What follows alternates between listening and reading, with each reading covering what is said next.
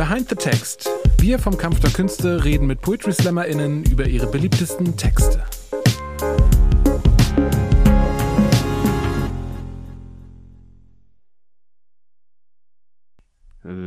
Willkommen bei Behind the Text, unserem monatlichen Interviewformat auf dem Podcast-Kanal eures Vertrauens beim Kampf der Künste. Wir haben uns das Konzept ganz frech mal von VH1 geklaut. Ich werde auch nicht müde, das zu sagen. Wir reden mit SlammerInnen über Evergreens in ihrem Portfolio und was für Geschichten drumherum entstanden sind. Meistens landen wir dann aber auch irgendwo bei äh, Geburtsorten, Images oder äh, Vorliebe fürs Fahrradfahren. Mein Name ist Sebastian Czerwonski und ich freue mich besonders, dass wir heute endlich David Friedrich vom Mike haben. Hi David, wie geht's? Moin, mir geht's gut. Und selbst? Ähm, willst du die ehrliche Antwort oder willst du so dieses, ja, es muss ja? Ähm, ich will die, ich muss ja, ja. Ja, mir, okay. nein, nein. Ich habe ein bisschen Zahnschmerzen tatsächlich heute und äh, mein Fahrrad ist heute kaputt gegangen. Von daher ähm, aber äh, das, die Aussicht auf ein Gespräch mit dir hat mich halt so okay. hoch. Aber hier gerade schon so, es ist so ein bisschen Zitter gerade drin. So, also, wollen wir kurz drüber reden? Also, wollen, willst du? Also was ist mit deinem Fahrrad? Hast du das Fahrrad schon lange? Ähm, ähm, ich habe das Fahrrad erst jüngst wieder flott gemacht, weil mein Bruder äh, musste seine Bude räumen und da war das eigentlich noch im Keller. Ich habe gedacht, geil, Fahrrad gewonnen. Ein mhm. bisschen rostig, aber ein Liebhaberprojekt zum, zum Renovieren. Und habe es jetzt wieder flott gemacht, bin hier mal hin und her gefahren und heute früh kam ein Mensch, die, diese Lastenfahrräder, die sind ja mhm. auch ein Begriff und wenn die mal Geschwindigkeit drauf haben, dann sind die ja wirklich wie so, so eine, also Kinetik, Physik ja, ja. habe ich mhm. gelernt, glaube ich, ja. irgendwann mal.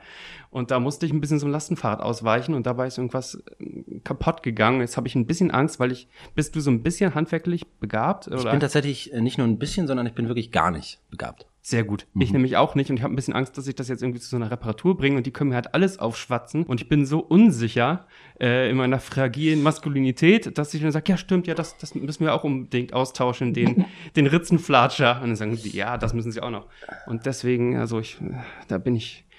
Also wenn du willst, äh, können wir uns das gerne mal zusammen angucken. Ich ähm, äh, habe von meinem Vater beigebracht bekommen, wie man ein Fahrrad repariert bin aber wirklich selten in der Situation gewesen in meinem Leben, dass ich tatsächlich ein Fahrrad reparieren musste. Ja. Ich habe äh, zehn Jahre lang, also ich wohne seit elf Jahren in Hamburg und zehn Jahre davon hatte ich ein Fahrrad die ganze Zeit einfach nur auf dem, auf dem Dachboden und habe das nie benutzt, weil es so ein Rennrad war und ich einfach so, boah, es ist einfach sattelunbequem und ja.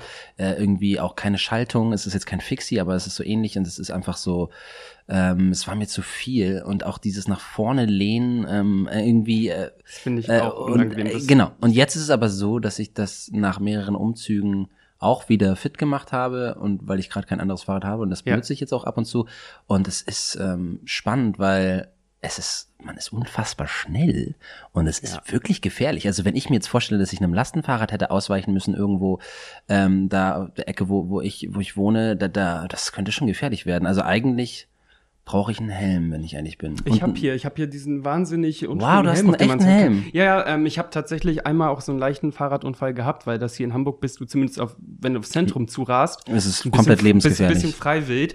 Und also ich musste in die Richtung Wandsbeck raus, ja. so da geht's, weil dann irgendwann diese netten kleinen Velo-Wege ähm, extra mhm. stehen. Aber hier gerade mit dem, mit dem Baustelle, das wird jetzt ja ein Hamburg-interner Talk, liebe Zuhörerschaft, aber dann müsst ihr durch. Ja, kannst ähm, du einfach im Nachhinein wieder raus.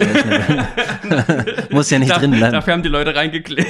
ich glaube, die Leute wollen unbedingt was über Velo. Wieso sagst du Velowege? Kommst du aus der Schweiz eigentlich? Nee, ich komme nicht aus der Schweiz. Nee, okay, ich dachte, die heißt, heißen Velorouten, heißen die nicht ja auch jetzt in Hamburg, ich dachte, weil das fancy ist? Ich weiß es nicht. Ich, wie gesagt, ich gehöre, ich bin nicht so drin in der Fahrradbubble, aber ich weiß, dass, also Velo sagen die in der Schweiz immer und äh, in, in in Hamburg habe ich noch nie Veloweg gehört, aber ich finde, wir sollten es durchsetzen, weil Radweg, das Radweg, äh, Radweg. hey, hör mal, geh mal vom Radweg runter. ähm, ja, aber es ist gefährlich. Also ich glaube, wenn man gerade zum Beispiel Dammtor, diese vierspurige Straße, ähm, genau, die da fährt so, da geht so mitten drin so dieser Radweg. Und ich glaube, wenn man das freiwillig benutzt, auch morgens oder nach, äh, ja. abends beim, beim Berufsverkehr, dann ist das, glaube ich, schon so eine Form von suizidaler äh, Motivation, die man die haben muss. Weil, also hinten bei der Kunsthalle, kurz danach, also nachdem du diesen mhm. Schock überlebt hast, ähm, ähm, ist auch diese Baustelle, wo gar keiner mehr weiß, wie er langfahren muss. Und gerade da Hamburg, hinten Hamburg Kennedy, äh, genau. äh, ja, Brücke. Und da die Hamburg-Touristen, die tun mir auch ein bisschen leid, die wollen einfach nur zu Innenalster und, und heizen da jeden Morgen irgendwie sieben Radfahrer um. Aber so ist es. Ich überlege gerade, ob ich irgendwo eine pietätslose Überleitung zur Reparatur Das Ding ist, du hast es schon gemacht. Ich dachte, du machst ja. gleich. Also irgendwo hingehen und dann hast du Angst, dass äh, du das zum Reparieren bringst und dann schwatzt dir der Typ oder die Frau dann dort irgendwas anderes noch das auf. Das ist tatsächlich ein bisschen ein Meta-Einstieg. Du hast es genau. verstanden, aber ich wollte es einmal sagen, von wegen mir ist klar, dass das auch ein bisschen humpelt, aber auch da muss ich mit meiner Unsicherheit als äh, Podcast-Host kämpfen ja. und sagen, hey, natürlich hätte ich das elegant machen können. Jetzt machen wir es ein bisschen hölzern. Nee, das ist hölzern ist es nicht. Ich finde, ähm, ich finde das jetzt, das Wort elegant ist vielleicht übertrieben, aber ich fand es trotzdem sehr gelungen. Also, Dankeschön, das bedeutet ja. mir viel, weil ähm, du einer, und das ist jetzt kein Honig um Mund schmieren, äh, bist, der, als ich hier angefangen habe beim Kampf der Künste und auch ein bisschen meine Hausaufgaben machen musste, mhm. wer denn zum näheren äh, KDK-Kader gehört sozusagen, äh, wer ist denn unsere Gang, dass ich da wahnsinnig schnell gemerkt habe, von wegen, dass ich wahnsinnig mag, wie du mit Sprache umgehst, wie du, ähm, wie du Bilder baust, die aber sehr direkt sind, also die sind nicht äh, äh, zu verkopft. Also auch ich äh, verstehe sie. Ich bin zwar irgendwo Literaturwissenschaftler irgendwann mal gewesen. Und dann ist mir aufgefallen, warte, den kenne ich doch sowieso. Der macht doch irgendwas mit Musik, weil ich tatsächlich, glaube ich, meine erste Begegnung mit dir hatte, dass ein, ich glaube auch ein gemeinsamer Bekannter von uns, mir dein Attila-Song vor Ewigkeiten gezeigt. Ein Bekannter von mir hat, hat einen Song rausgehauen, der wird gerade. Wer ist denn der gemeinsame Bekannte? Oh, wir erzählen es einfach mal. Ähm, der ist der Geschäftsführer von Go Chris ah, Okay, ja. Shoutout an, an und der hat gemeint, etwas Tolles gemacht. Ich liebe das ist einer der tollsten Menschen auf der ganzen Welt. Ja, ich finde ihn mittelmäßig, aber. Äh. Das ist okay. Ich finde ihn wirklich, also. ähm, dann, dann mag ich deinen Anspruch an die Menschen. Wenn ja, für dich mittelmäßig ist. Ich war ja auch mit dem im Urlaub, so, also da ja. irgendeine Freundschaft verbindet einen davon. Ich sage aber nur, dass ich Fan von, von deiner äh, Sprache bin und dass du äh, Bilder bauen kannst und jetzt, vielleicht müssen wir zum allerersten Mal so eine ganz leichte Triggerwarnung vielleicht mal aussprechen, weil in deinem Text geht es um Mental Health, um äh, Mental Awareness und sie vielleicht auch eingestehen, dass irgendwas nicht so lübt, wie es sollte. Und jetzt erzähle ich mal was. Ich weiß gar nicht, ob dir das hier, ob die Geschäftsführung von Kampf der Künste das will. Ähm, das erste Mal, als du das vorgetragen hast, weißt du noch, wann das war? Das war ähm, eine Veranstaltung hier im Schauspielhaus. Ich glaube, die hieß Slam is Back oder sowas. Ähm, wir hatten wegen Corona und so schon lange nichts machen können, nichts richtig machen können äh, oder groß machen können. Und ich weiß noch, dass ich ähm, auf der Zugfahrt, ich kam aus Berlin, weil ich davor irgendwas hatte, und abends war im Schauspielhaus diese, diese, diese Veranstaltung. Das war kein richtiger Poetry Slam, sondern eine Poetry Slam Gala. Das heißt, mhm. es gab keinen Wettbewerb, keine Jurywertung. Und dann dachte ich, weil es mir zu der Zeit auch äh, besonders schlecht ging, dachte ich mir so, vielleicht ist das mal eine Möglichkeit, ähm, ein bisschen die Hosen runterzulassen, weil ich, ich nicht wusste, wie ich sonst, ich wusste nicht, wie ich sonst damit umgehen kann. Also ich hatte schon Therapieplatz, aber ich war so für mich war das immer, wenn mich etwas richtig beschäftigt hat und wenn ich richtig mhm. Probleme mit etwas hatte, dann muss ich in irgendeiner Form das verschriftlichen und einen Text darüber schreiben, aber natürlich niemals mit dem Anspruch, einen Poetry Slam Text darüber zu schreiben, sondern einfach nur was darüber zu schreiben, irgendeinen Text. Und dann war es so, dass ich dachte, wow, da ist ja gar keine Jurywertung, das ist eigentlich der perfekte Moment, um den vielleicht einfach mal gleich vorzutragen. Also ich habe den am selben Tag im Zug geschrieben, unter Tränen, weil das weiß ich noch sehr genau. So frisch war der. Ja, also ich hatte einen, einen Teil davon hatte ich schon ein paar Wochen davor geschrieben, aber ich habe mich dann im Zug hingesetzt, habe, ich würde mal sagen, 60 Prozent des oder 70 Prozent des Textes geschrieben im Zug und dann habe ich das äh, ausgedruckt und bin ins Schauspielhaus und habe das einfach vorgelesen. Dies, dieser, dieses Puzzleteil hatte ich, hatte ich selber so noch nicht. Ähm, jetzt kommt der interaktive Teil. Liebe Zuhörerschaft, ihr dürft gerne natürlich bei Podislam TV auf YouTube nachgucken. Da findet man, glaube ich, jenen Auftritt oder war das ein späterer oder ist das der von der Gala? Das, ist, das, das wurde aufgezeichnet, ja. Genau. Und ähm, nach dieser Gala war ein äh, Erfolg. Wir konnten ins Schauspielhaus zurück. Ich glaube, ich habe damals so kleine Clips oder sowas produziert. Die wurden auch irgendwie vor euren Auftritten gezeigt, die sehr sommerlich und sehr auch sehr Ah, genau, waren. ja, ja. Und danach frage ich am nächsten Tag, komme hier mit meinem Schulmädchen an und sage, hey, wie war denn? Äh, ich habe so Social Media beobachtet, war mhm. ja wohl super, super Event. Ich so, ja, war richtig gut, richtig gut. Aber ich glaube, wir müssen mal mit äh, David essen gehen oder so.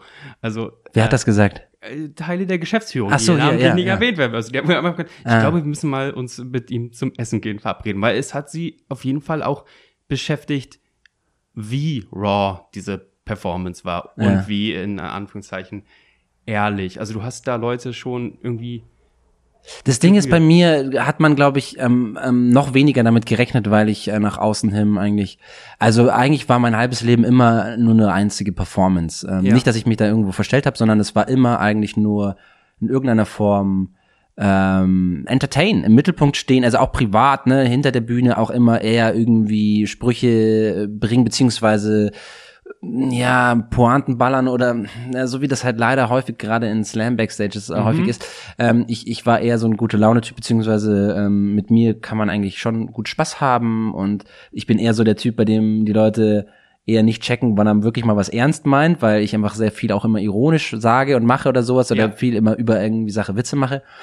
Und ähm, das ist eine Seite von mir, ähm, die ich ja auch erst, also die ich ja auch noch nicht so lange kenne und äh, ich hatte aber irgendwie keine andere Möglichkeit, als das, das, das nach außen zu tragen. Und deswegen waren vielleicht gerade die Leute, die mich schon äh, irgendwie jetzt, also ich weiß ja, von wem du sprichst, und die, die kennen mich ja auch schon seit 15 Jahren und ähm, die waren da wahrscheinlich ziemlich überrascht. Da, da habe ich nicht im Vorfeld drüber nachgedacht. Meine Followerinnenschaft äh, ähm, hat auch extrem positiv darauf reagiert und mir ziemlich, ziemlich viel Zuspruch gegeben. Und da war, hieß es auch so, oh, krass, ähm, von dir hätte ich das jetzt nicht gedacht. Und das sage ich ja auch in dem Text. Also mhm. nach außen hin ist das vielleicht schon ein bisschen. Also ich hatte da auch ein bisschen schlechtes Gewissen, weil ich dachte so, okay, bei mir ist doch eigentlich, bei mir läuft es doch eigentlich ja. vom Ding her. Also abgesehen jetzt von Corona, was echt Kacke war, auch für mich und es ist auch immer noch Kacke und ich habe immer noch, ähm, ähm, all, ja, ich werde dann noch ein paar Jahre brauchen, bis ich das alles ähm, auch finanziell und so abschüttel, aber trotzdem hatte ich irgendwie ein schlechtes Gewissen, weil ich dachte, okay, es gibt ja andere Leute, gerade bei uns in der Szene, die sind meiner Meinung nach irgendwie schon viel länger und noch viel doller gebeutelt. Ja. Ich musste erst lernen, dass man das gar nicht miteinander vergleichen soll und ich musste dann auch schmerz, schmerzhaft ähm, im Laufe meiner Therapie erfahren, dass ich da echt nicht, also ich, wenn man meine, ähm, äh, wie sagt man, man kann nicht sagen Krankenakte, also wenn mhm. man jetzt den Bericht meiner Therapeutin, den die an meine Krankenkasse geschickt hat, damit die Krankenkasse jetzt sagt, Langzeittherapie ja oder nein, wenn man diesen Bericht liest, dann glaube ich, gibt's da keine zwei Meinungen mehr. Da muss ich mich für gar nichts rechtfertigen, weil es einfach zu, zu, zu viel Scheiße ist, die ich in meinem Leben gefressen habe und einfach sehr lange verdrängt habe. Deswegen ist es für viele Leute überraschend, weil ich das sehr gut verdrängen konnte. Und für all unsere Fans haben wir diese Akte heute mitgebracht. Nein, ähm, ich finde, dieser Text erlaubt das ein, auch von wegen ist es okay, wenn, wenn ihr eine Haut so dünn habt, äh, dass Kindergartenkinder ähm, daraus ähm, Laternen bauen, ist, ist mir das Wort. Das ist jetzt echt, ich, ich habe im Vorfeld äh, darüber nachgedacht, ob du das ansprichst, äh, auch dieses Bild, weil das ist ja, also ich finde, da, da würde ich die Chance nutzen, um da ganz kurz anzusetzen, ja, weil, weil ähm, ich sage ja in dem Text, äh, sage ich, meine Haut ist so dünn, in der Kita würden äh, sie kleine Laternen daraus basteln, ähm, einfach weil das Kerzenlicht so schön durchschimmern würde.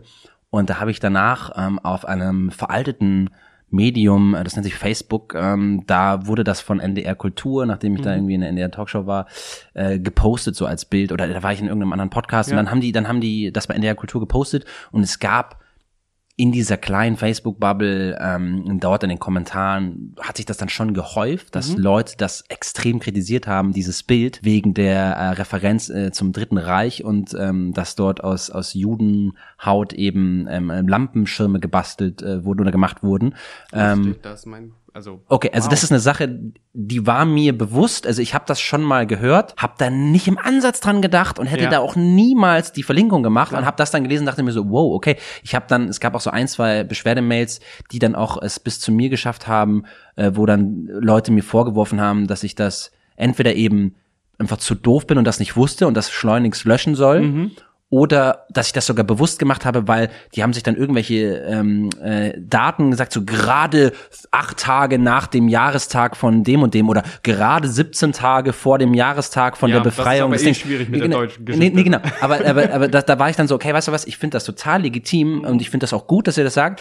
Ähm, wenn ich den Text jetzt nochmal live machen würde, ich mache ja. den Text so gut wie, ich mache den niemals eigentlich. Ich mache den in einer abgeschwächten Form in meinem Soloprogramm, allerdings mit Musik dann auch, weil da es auch einen Song dazu gibt.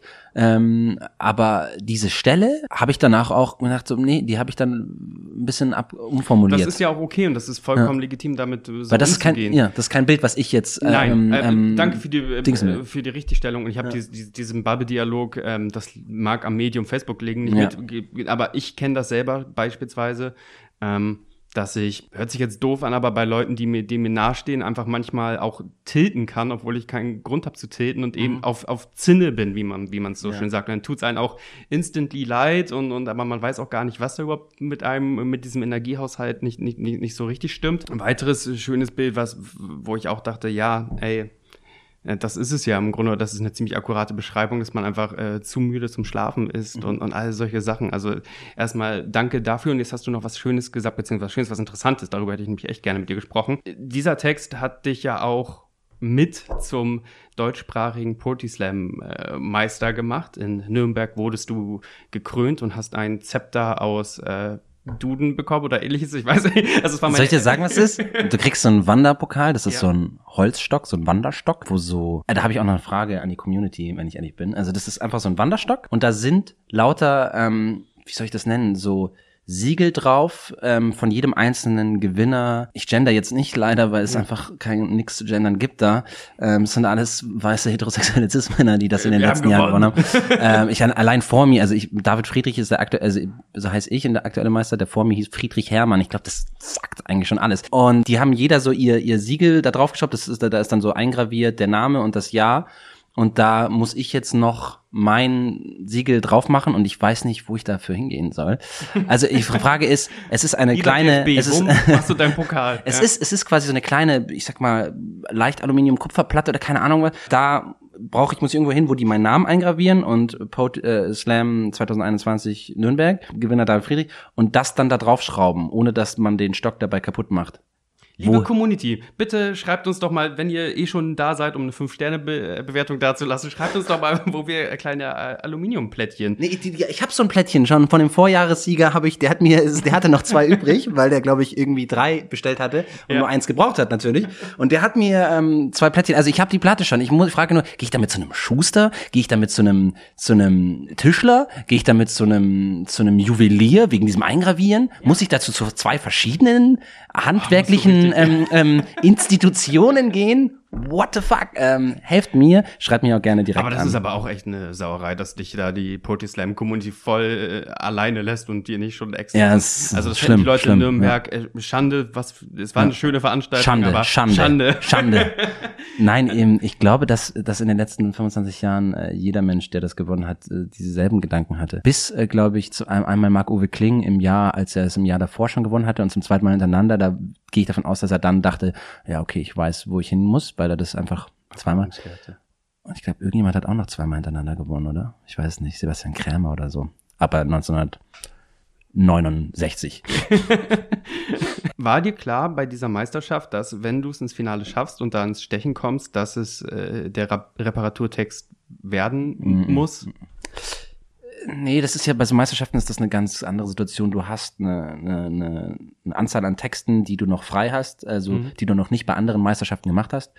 Und dann guckst du, je nachdem, wie es gelost wird, was ist. Und in der, im Halbfinale war das dann so, dass ich dachte so, hm, ha, nee, ach, da habe ich dann, also da habe ich einfach schon, da wusste ich, ich mache einfach einen Text, den ich gut auswendig kann. Ja. Das war eigentlich alles, was ich wollte. Ich wollte einfach einen, den ich gut auswendig kann.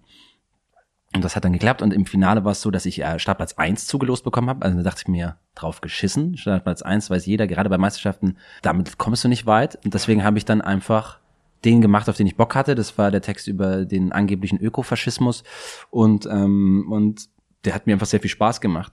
Und als ich dann überraschenderweise gesehen habe, oh, ich bin im finalen Stechen, habe ich dann überlegt, okay, was habe ich als Option? Und dann dachte ich mir nur so, was ich genau dachte, weiß ich nicht mehr, aber es, es, mein Gefühl war so, du hast jetzt auch nichts mehr Lustiges offen. Du hast die mhm. anderen Texte, die ich noch gehabt hätte, wären auch ernst gewesen.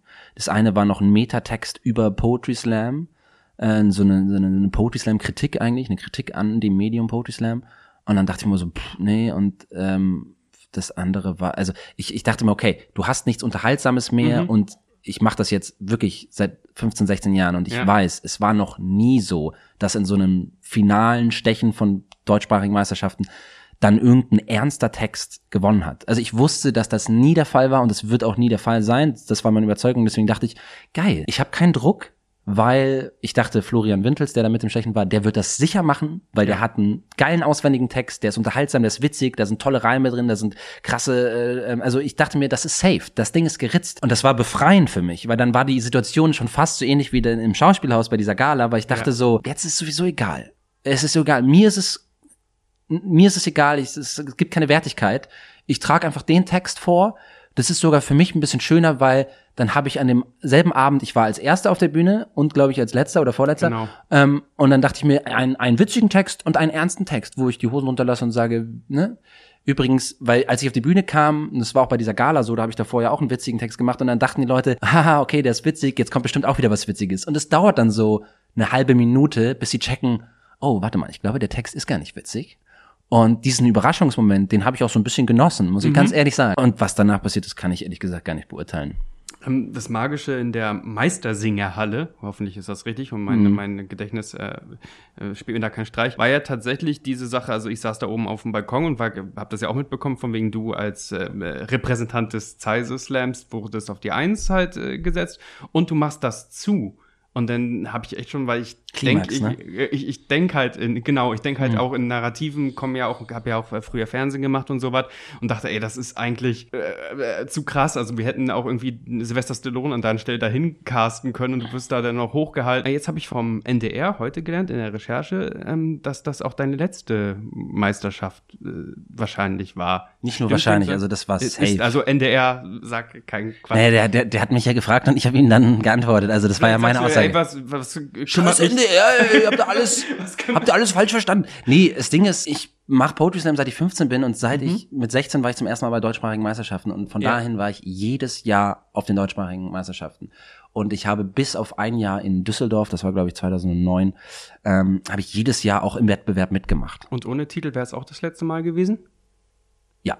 Also, also ich dachte in dem Moment auch schon so, ja ist jetzt sowieso mein letzter Auftritt. Schön, finales Stechen von deutschsprachigen Meisterschaften. Ich war davor ja nur im Teammeister zusammen mit ja. Julian Heun und ich hatte es ein paar Mal schon ins Finale geschafft bei den deutschsprachigen Meisterschaften, aber da habe ich nie was gerissen. Und ähm, zum Beispiel habe ich in dem Moment, ich wusste 2000, ich schätze mal, es war 2013 oder so, da war ich in Bielefeld in dem, im Finale und ähm, da hatte ich auch keinen anderen Text mehr offen, als, außer einen Text über die Demenz meiner Großmutter. Und der war mir total wichtig. Damals hat sie sogar noch gelebt, war aber komplett dement und das war für mich eine sehr, sehr schreckliche Situation.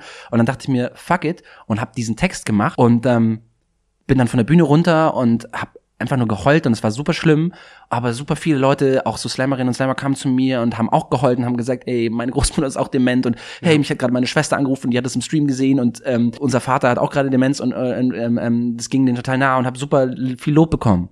Und die Jury hat mir auch super gute Bewertungen gegeben und ich war auch auf der Eins dann. Ja. Und nach mir kam Felix Lobrecht und hat einen Text über irgendwie Erdkundestudierende gemacht. Er hat safe nicht Studierende, sondern einfach nur Studenten gesagt. Aber ähm, es war einfach ein, ein Text über irgendeine Studieparty. Aber Ehre, Ehre, ja. das versuchst ähm, und hat halt natürlich sofort mehr Punkte bekommen als ich. Also ja. ich schütte da mein Herz aus über die Demenz meiner Großmutter in einem schönen Gedicht, irgendwie, keine Ahnung was, gereimt, auswendig. Und er kommt dahin mit einem Zettel, liest ein paar Witze vor, irgendwie, mhm. zack, Tiger. Ich habe keine Ahnung. Das ist einfach nur so eine Zeile, die ich erinnere. Da passiert irgendwas mit Zack, Tiger oder Löwe, keine Ahnung was. Ja. Ähm, nichts gegen Felix, ne? Alles gut. Aber damals dachte ich so, ja, das ist das, so funktioniert der Poetry Slam. Du weißt Bescheid. Momenten zynisch?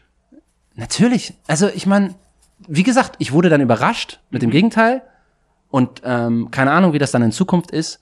Aber mir wurde ähm, jedes Mal, ich glaube, ich war drei oder viermal war ich in so in einem Finale von deutschsprachigen Meisterschaften und ich hatte jedes Mal nur noch einen ernsten Text übrig. Also witzigerweise hatte ich jedes Mal nur einen ernsten Text übrig und danach kamen häufig auch andere Kolleginnen und Kollegen zu mir und meinten, für mich der beste Text des Abends, aber das ist halt Poetry Slam, da gewinnt nie der beste Text des Abends. Und ähm, ich will jetzt nicht sagen, dass es in Nürnberg anders war, aber äh, ich hatte einfach da keine Erwartung dran. Und aber ich wusste schon, nächstes Jahr mache ich eh nicht mal mit. So, weil irgendwann musst du auch irgendwann ist das, finde ich, auch vollkommen, äh, auch richtig und wichtig zu sagen, hey, jetzt bei diesem kompetitiven Charakter, da mache ich jetzt nicht mehr mit, weil mhm. ganz im Ernst, es ist doch viel geiler für die ganzen Leute, die danach kommen und es gibt super viele. Ich meine, wir sitzen hier in einem in dem Kampf der Künste Büro. Ich sehe hier allein an der Wand äh, äh, zehn Leute, ähm, die diesen Titel verdient hätten und die da mitmachen sollen und ähm, ja, das hat jetzt mit mir nichts mehr zu tun.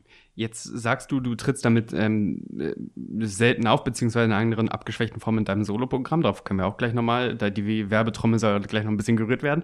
Aber äh, das ist jetzt vielleicht meine zynische, abgewichste Art, so. Aber jetzt hast du, nachdem du so einen Wettbewerb gewonnen hast, den, ein bisschen auch die Pflicht, das ein bisschen per Presse oder per Öffentlichkeit oder per Reichweite zu erzählen. Also, verstehst du ein bisschen, Ja. was ich meine? Du, du saßt dann ja auch in Talkshows und du hattest im Ja. Hamburger Amtblatt deinen Artikel, wo, wo es um, um ein Thema ging. Ähm, erstens, was ist Poetry Slam?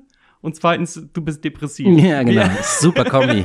Super Kombi einfach ja, wie nur. verlängert man das? Oder wie abgeklärt ist man da? Oder ähm, Also was ich, macht man denn, nachdem man so einen Titel gewonnen hat? das Ding ist, ähm, dieser, ich sag das jetzt einfach mal, wie die knallharte Wahrheit ist. Ähm, der Kollege Michel Abdullahi hat das ähm, einmal sehr gut auf den Punkt gebracht. Das ist total geil, sich so einen Titel zu holen. Und es ist auch meistens verdient, weil das irgendwie meistens Mensch, wie gesagt, ich mach's mein halbes Leben Ja. und irgendwie viele haben zu mir gesagt, ey, wurde auch Zeit irgendwie, ne? Ähm, aber es ist gänzlich bedeutungslos. Es ist völlig, also man muss sich da nichts vormachen. Ähm, als ich damals zum ersten Mal deutscher Meister, deutschsprachiger Meister wurde im Team, ähm, habe ich danach eine SMS von Michel Abdullahi bekommen, in der einfach drin stand so, herzlichen Glückwunsch, aber denkt daran, jeder, der das in den letzten Jahren gewonnen hat, bei dem ist nichts passiert in der Karriere. Das war völlig bedeutungslos. Also nicht, das klingt jetzt hart, aber das ist die, das ist die Wahrheit. Das ist die Wahrheit und das ist auch völlig, völlig okay. Ja. Du kannst natürlich, also ich sag mal so, bei mir kam noch mit Corona und so äh, einiges anderes hinzu, dass das nicht wirklich jemanden äh, irgendwen in, interessiert hat. Also ich höre auch heute noch von Kollegen und so, Sag mal, stimmt es? Ich habe gar nicht mitbekommen. Bist du deutschsprachiger Meister geworden? Ach krass, ja. Herzlichen Glückwunsch. So, es interessiert keinen mehr. Ähm, äh, und das ist auch okay. Ich wünsche mir, dass eine junge Poetin ähm, jetzt, äh, was ist Anfang November, sind wieder Meisterschaft. Ich wünsche mir, dass da eine junge Slam-Poetin gewinnt, der das ähm, richtig auch dann karrieretechnisch was bringt, dass die dann eingeladen wird zu irgendwelchen Veranstaltungen, Talkshows, was auch immer, dass äh, sich deren Bücher gut verkaufen oder sowas, weil für mich ist es, ich gehöre zu den alten Hasen hier in der Szene, für mich hat sich überhaupt nichts verändert und dieser Titel, und ich habe auch keine Verantwortung oder Verpflichtung jetzt irgendwie ähm, nochmal, äh, weil ich gerade diesen Titel innehabe, irgendwas zu machen. Ich mache nach wie vor nichts anderes als Poetry Slam oder alle andere Live-Shows. Ne? Ich moderiere Ja. diese Dinger, ich trete da auf. Ich fühle mich der Szene gegenüber verpflichtet, aber unabhängig von diesem Titel äh, werde ich weiterhin Poetry Slams moderieren. Wahrscheinlich bis ich alt und grau bin.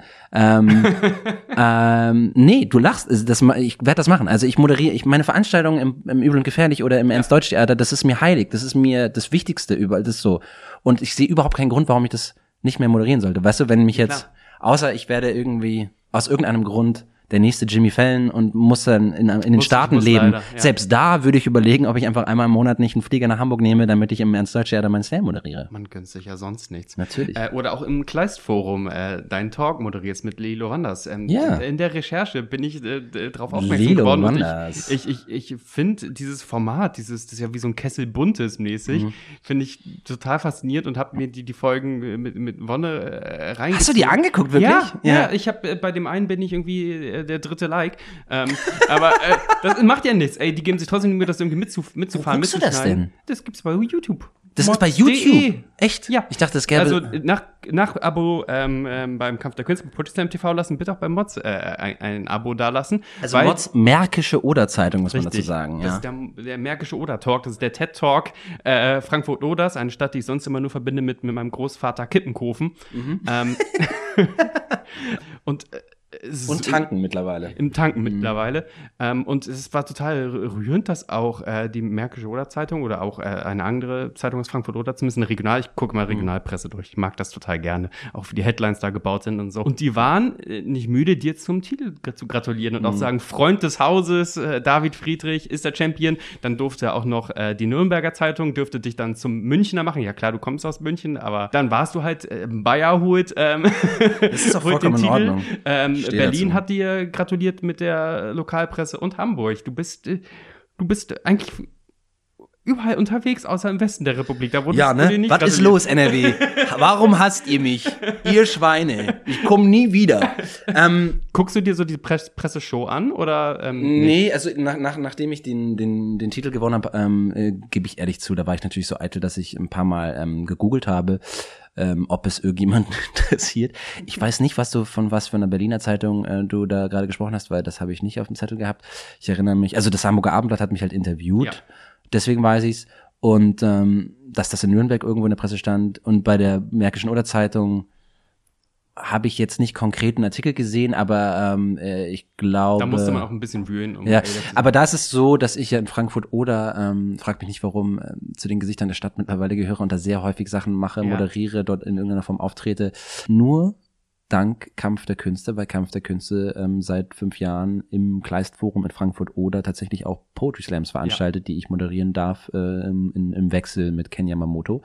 Und über den Kontakt habe ich da mit dem Haus gute Kontakte geknüpft und feiere auch mit einem neuen Programm dort im Oktober Premiere im Kleistforum. Sehr gut, das hast du sehr geschickt gemacht. Erzähl mal äh, von deinem äh, Soloprogramm aufgeschoben. Corona ist vorbei, jetzt ja. mit Live-Musik, nicht mehr, nicht mehr vom Tape-Deck und mhm. sind die ohne DJ, jetzt. ohne DJ und, und Breakdance-Moves. Nee, erzähl mal. Breakdance-Moves, Breakdance-Moves habe ich noch nie. Ich, ich habe ja zwei Soloprogramme schon gespielt und ähm, beim ersten habe ich eigentlich nur, das hieß ja auf ein Date mit David Friedrich, da ja. habe ich eigentlich nur gequatscht, also Slam-Texte gemacht und Anekdoten erzählt und dann, und ich habe das auch nie geschrieben. Das ist so peu à peu entstanden von Veranstaltung zu Veranstaltung. Ähm, welche Gags funktionieren denn? Und ganz viel auch improvisiert und mhm. das hat Spaß gemacht. Das zweite hieß aber schön war es doch. Ähm, das habe ich mit einem Live-DJ gemacht, einfach weil ich dann Bock hatte, ein bisschen mehr auch auf Beats, so Poetry Slam auf ja. Beats habe ich es genannt. Ähm, hat auch viel Spaß gemacht, aber jetzt wusste ich so, boah, ich brauche wieder frischen Wind. Also ich brauche da häufig frischen Wind und da habe ich dann einen ganz, ganz tollen ähm, äh, Musiker kennengelernt. Fabian heißt der Fabian Horstfeld und ähm, der, ähm, mit dem habe ich dann angefangen zu proben und einfach zu gucken, kann man das mit Live-Musik verbinden. Und jetzt ist es so, dass wir in dem neuen Programm, was dann, das heißt Apokalyppo, das kommt dann, wie gesagt, erstmal im Oktober in Frankfurt oder äh, spiele ich das zweimal. Und dann ist die Frage, in welcher Form ich damit toure, weil das das ist mehr eigentlich ein Einmann-Theaterstück mhm. mit Live-Musik. Und Theaterstück nicht im Sinne von komplett dramatisch, äh, theatral, aber eben, das wird diesmal komplett geskriptet sein, mit einer klaren Idee, mit einer klaren Bühnenshow ähm, und so, ich glaube, wenn man Bo Burnham mal was davon von ihm gesehen hat, das geht so in die Richtung. Also, dass das so eine, zwar schon auch Comedy oder unterhaltsam, gemischt mit Songs. Ja, das ist, das ist, glaube ich, eher so eine, ja, so eine Theatererfahrung. Also das ist etwas, was ich jetzt nicht ähm, am Donnerstag spiele ich. Wann, wann wird das hier ausgestrahlt? Am Sonntag. Also okay, vor drei Tagen letzten, hast du gespielt. Letzten Donnerstag habe ich gespielt im Übel und Gefährlich nochmal ähm, eine, eine Zwischenversion ja. ähm, von dem alten Programm und dem neuen sozusagen. Und ich glaube, also dieses neue Programm, das, das passt nicht mehr in irgendeinen kleinen Club oder auf so eine mhm. kleine Kabarettbühne. Das könnte ich höchstens auch in einem anderen Theater spielen und ähm, das ist ein bisschen schwieriger mit dem Booking. Deswegen kann ich jetzt nicht sagen, wann, wo, in welcher Stadt das ja. dann stattfindet. Das steht noch nicht. Das äh, ist dann auch einfach muss man gucken, dass ich ein bisschen gute Presse da krieg und, ähm, dass ich das in den, dem einen oder anderen anderen Theater in dem deutschsprachigen Raum auch äh, spielen darf. Vorletzte Frage, bevor du mich hier rausprügelst. Was ist denn mit der äh, Suche nach dem Radiohit des äh, David Friedrich, wie du es mal im Musikexpress so, so schön gesagt hast? Also ähm, du hast ja musikalisches Talent, sagst selber, dass du auch äh, irgendwie auf jeden Fall Rap-Fan bist. Ich sag nicht aus der Rap-Kultur, weil ich weiß nicht, vielleicht hast du auch äh, mit Flair zusammen im Züge gebombt. Ich weiß es nee, ja nicht. Also nee, nee. ich habe andere, ich habe immer Schmiere gestanden beim Züge. Okay. Bin sehr schlecht in Graffiti leider gewesen. Ich war aber schon so Teil um und bei von so einer Crew. Aber wie gesagt, eher Schmiere gestanden. Ist ähm, das jetzt äh, was, was mit einem neuen Drive, einem neuen Fokus ähm, auch nachgegangen wird? Ich sag's jetzt einfach, wie es ist. Ich ähm, mache gerade eine Platte zusammen mit dem ja, Leipziger ja. Musiker Lot Und da kommt jetzt im Juli die erste Single-Auskopplung raus. Und wenn alles dabei bleibt, dann ist das tatsächlich auch die Songversion von diesem Reparaturtext, über den wir gerade gesprochen haben. Das heißt dann allerdings Klebeband. Der Song heißt Klebeband und ähm, der ist richtig fett geworden. Ähm, wir haben noch äh, vier weitere Songs, die dann als EP, also es wird eine EP rauskommen. Da ist das Release-Date noch nicht klar, ist nur eine EP, da muss man das noch nicht so ein halbes Jahr vorher genau festlegen. Aber ähm, es werden jetzt in den nächsten Monaten ein, zwei, zwei, drei Single-Auskopplungen rauskommen. Und das ist, und das kann ich ganz klar sagen, das ist kein Rap, auch wenn ich da teilweise ein bisschen rappe oder rap-ähnlich ähm, spreche. Ähm, äh, es ist, ich nenne es Untergrundpop. Ja. Es ist, ähm, es ist eher Popmusik, deutschsprachige Popmusik, allerdings nicht so gut kommerziell, mh, hm, aber ich weiß nicht, ob da ein Radiohit dabei ist. Ich hoffe natürlich sehr, dass da ein Radiohit dabei ist, aber das ist nicht die Prämisse des Ganzen, mhm. ähm, weil das könnte man jetzt äh, suffisant beurteilen als Pop für die Straße, von der Straße für die Straße, weil wenn, wenn ich jetzt gucke auf die Tracklist der EP, dann sind das Songs über Depressionen, häusliche Gewalt von Eltern, Klimawandel, ein bisschen Herzschmerz, Breakup, bloß nicht, auch, auch da nicht so, also ja, eher eine Herbststimmung. Aber trotzdem fetzen die Songs, also ähm, das ja. glaube ich. Dann müssen wir einfach mal äh, beim Musikstreaming-Anbieter eures Vertrauens jetzt schon mal äh, Ja, ja. fett bookmarken und auf die Singles gucken. Dauert nicht lang. Okay. Wo äh, soll man dir sonst noch folgen, um auch diese Single-Release mitzuerleben? Also, Was ist ähm, dein Social-Media-Outlet des Vertrauens? Also ich habe ich hab mir neulich einen TikTok-Account gemacht. Ich habe da noch nie was gepostet und nichts gemacht und das wird wahrscheinlich auch nicht passieren, aber ähm, ich, ich habe keine Lust mehr, dass ich immer erst drei Wochen später die, die witzigen Sachen bei Instagram Reels sehe, sondern ich will's genau, ich will's wie Quelle. die ihr direkt an der Quelle sitzen. Ähm, aber Instagram äh, dies, das, David, da kriegt man ähm, alle Infos als, als erste oder erstes. Und ähm, genau. Und dann, dann, dann, dann wird man mitbekommen, wann, wann die Tracks rauskommen und dann sieht man auch, wann ich vielleicht mal in der Nähe bin äh, und irgendwo spiele.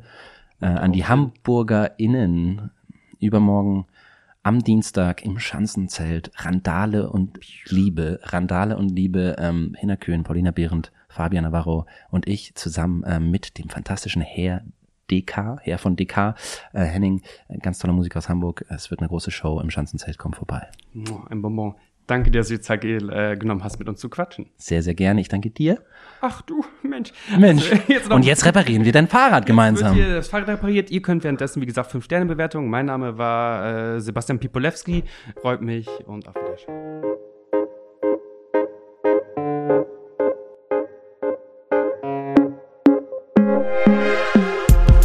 Vielen Dank fürs Zuhören.